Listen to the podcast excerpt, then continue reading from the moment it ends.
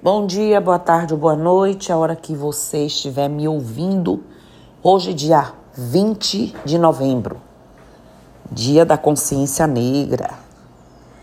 Eu gosto de datas assim, é, que nos convidam a refletir, a conscientização né, de alguma coisa.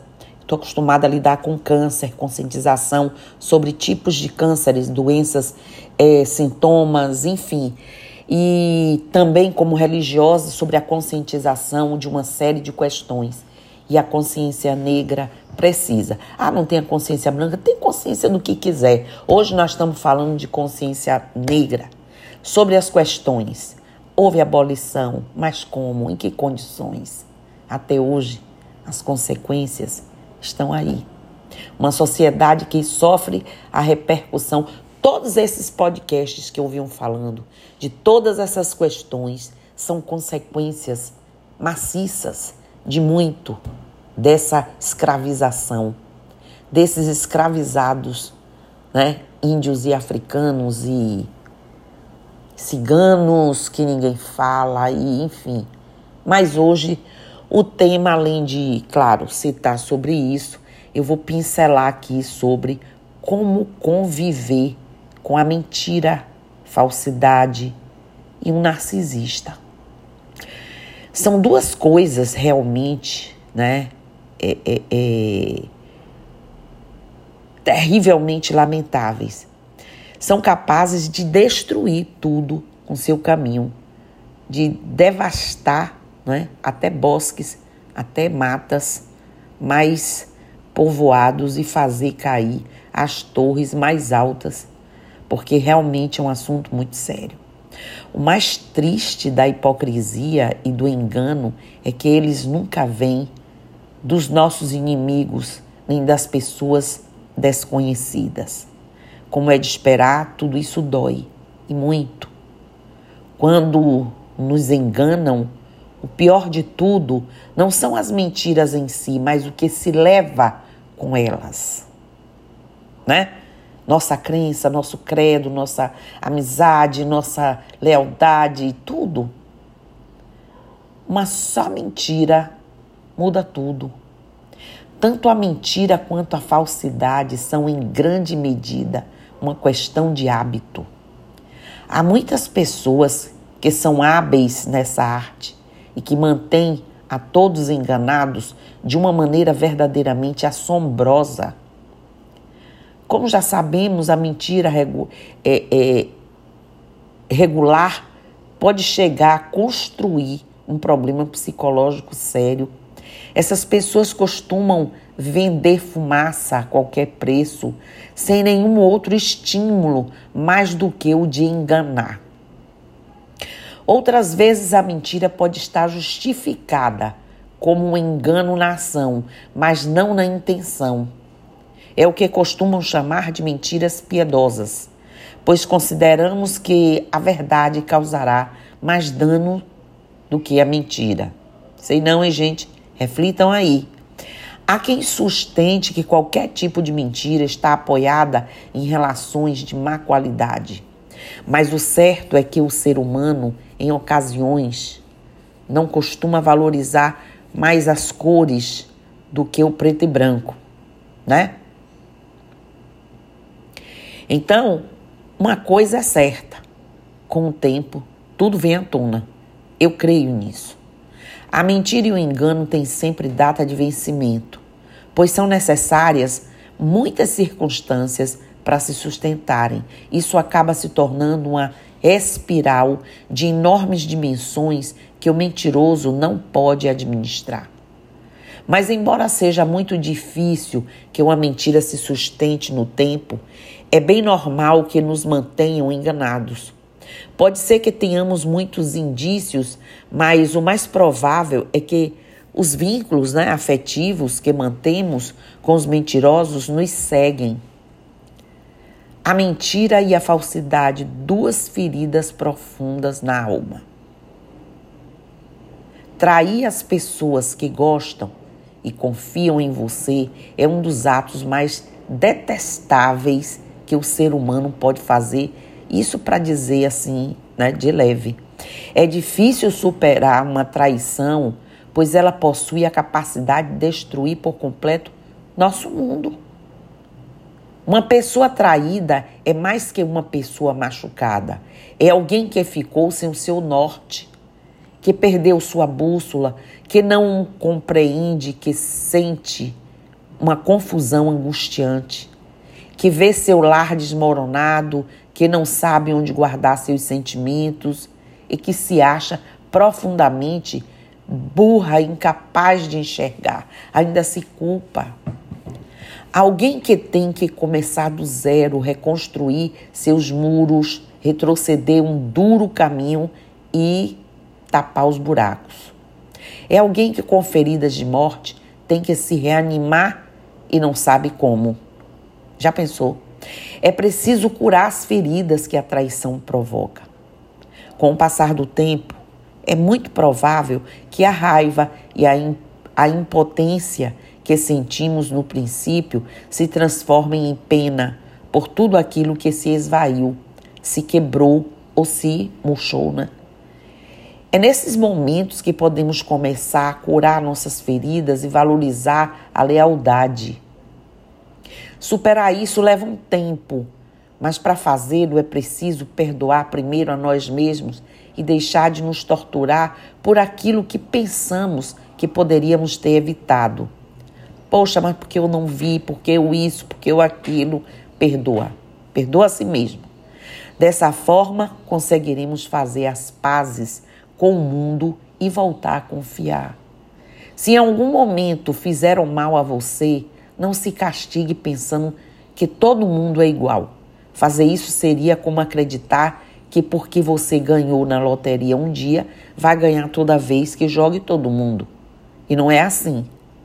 Agora vejamos alguns pontos fracos de um narcisista que você precisa conhecer.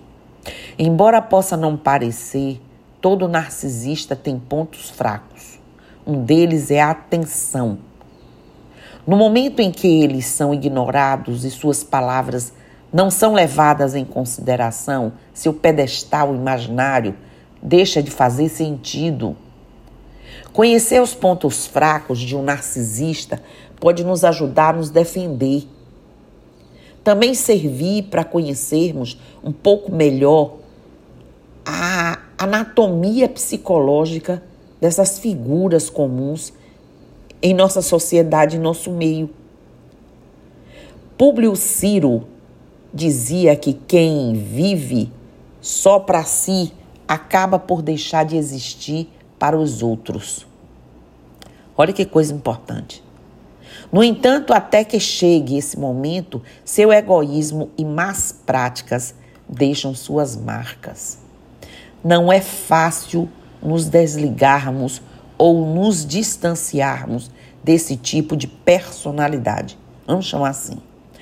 Gente, os narcisistas habitam nossas famílias e também os nossos ambientes de trabalho, de, de lazer, de esporte religioso. Eu gostaria que fosse tão simples quanto olhar para o outro lado, quanto pensar que eles não estão lá para sermos capazes de nos permitir um pouco de paz de espírito. Porém, suas presenças são sempre notadas, pois é isso que desejam: atenção, poder, influência. Saber que existem dimensões que são seus calcanhar de Aquiles pode nos ajudar. Um narcisista pode ser abordado por diferentes lados. Né? Embora pensemos que a melhor estratégia é se distanciar, quando isso não é possível, existem estratégias que podem servir de ajuda. Como é que você vai se afastar de um filho narcisista, de uma mãe, de um pai, de um irmão? Eu já não falo nem de marido, de mulher. Eu já falo dessas pessoas. Como é? Né? Eu sei que tudo tem limites, mas eles estão em nossas vidas. Quais são os pontos fracos de um narcisista? Para começar, é importante levar em consideração um detalhe: existem diferentes tipos de narcisistas. Existem pessoas com algumas nuances, determinados traços e comportamentos associados, e existem aquelas que já evidenciam de forma óbvia um quadro clínico. Estima-se que o transtorno de personalidade narcisista tenha uma prevalência de 1%, embora nos últimos anos esteja sendo diagnosticado com maior frequência.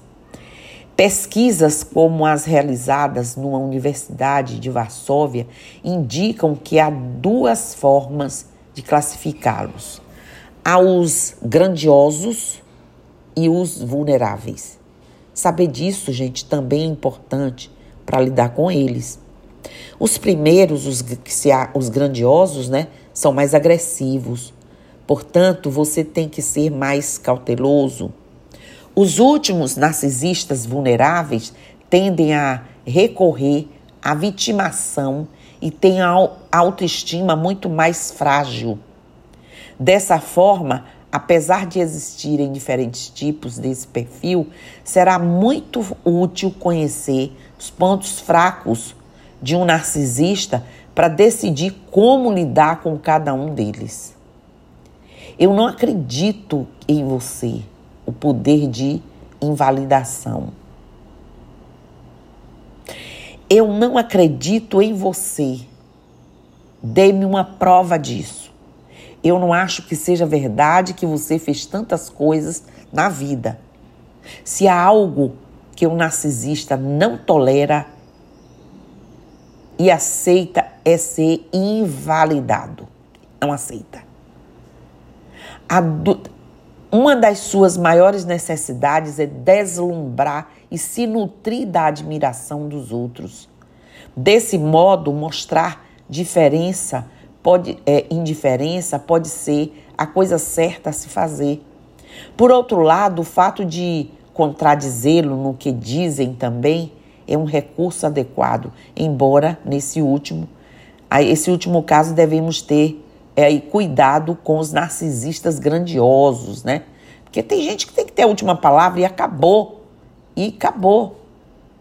Seu comportamento não faz sentido. A incapacidade de autoanálise. Uma fraqueza muito óbvia do narcisista é sua incapacidade de autorreflexão e autoanálise. Eles são incapazes de olhar para dentro, para se compreender, para mergulhar em si mesmos. Eles geralmente estão cheios de é, mecanismos de defesa contra a aceitação de suas muitas inseguranças. Convidá-los a nos dizer o motivo pelo qual fazem algo é outra maneira de invalidá-los.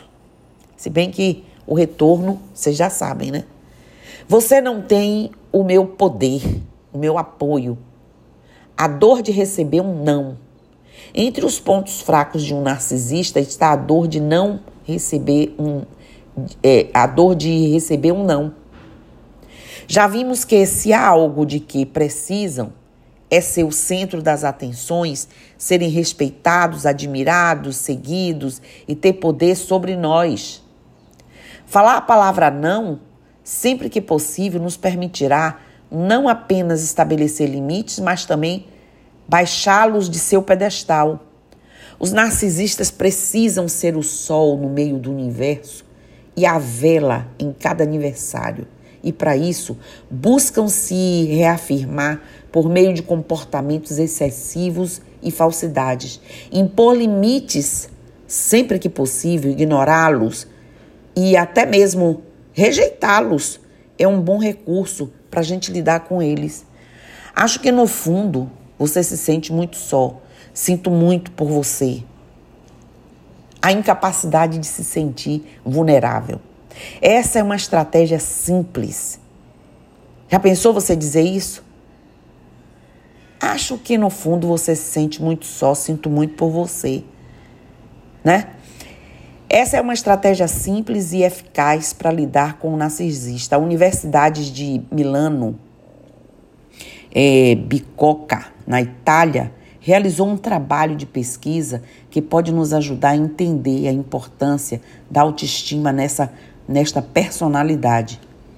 Embora sempre se tenha dado como certo que esse perfil né, mostra uma dimensão psicológica de forma exagerada e excessiva, na realidade poderia ser o contrário. Entre os pontos fracos de um narcisista está a sua autoestima. Normalmente ela é bastante baixa. Isso faz com que eles desenvolvam várias defesas para construir uma armadura reluzente sobre a qual possam se proteger. Assim, se há uma coisa que eles não toleram é aceitar sua vulnerabilidade. Que coisa, né?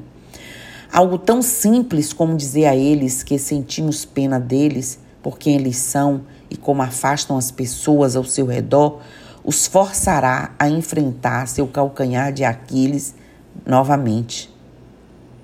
Os pontos fracos de um narcisista, o medo de ficar sozinho. Esse não seria apenas uma das maiores fraquezas de um narcisista, mas também seu medo capital, a solidão. O narcisista precisa de, vítima, de vítimas. É como o predador, predador que se move em busca de uma presa para se alimentar. Sem elas, ele, ele morrerá de fome e solidão, não tendo ninguém para servir de sustento para seu ego. Então, quando você vê uma pessoa que você começa a bater de frente, depois você olha assim e diz: tô fora. Não é por aqui, não. Quer saber? Se aguente com o que você tem, porque eu tô fora. É sério.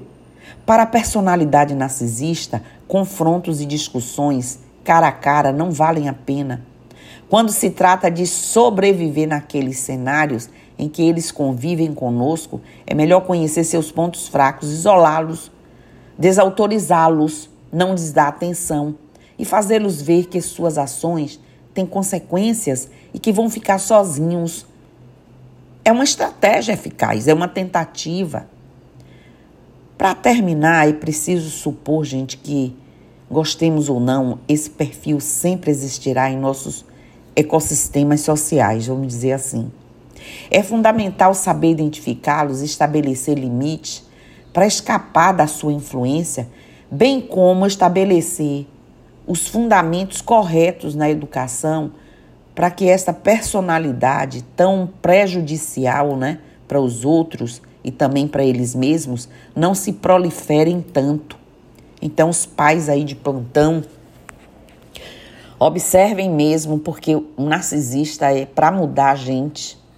É complicado, então não vamos deixá-los fazer carreira desde cedinho.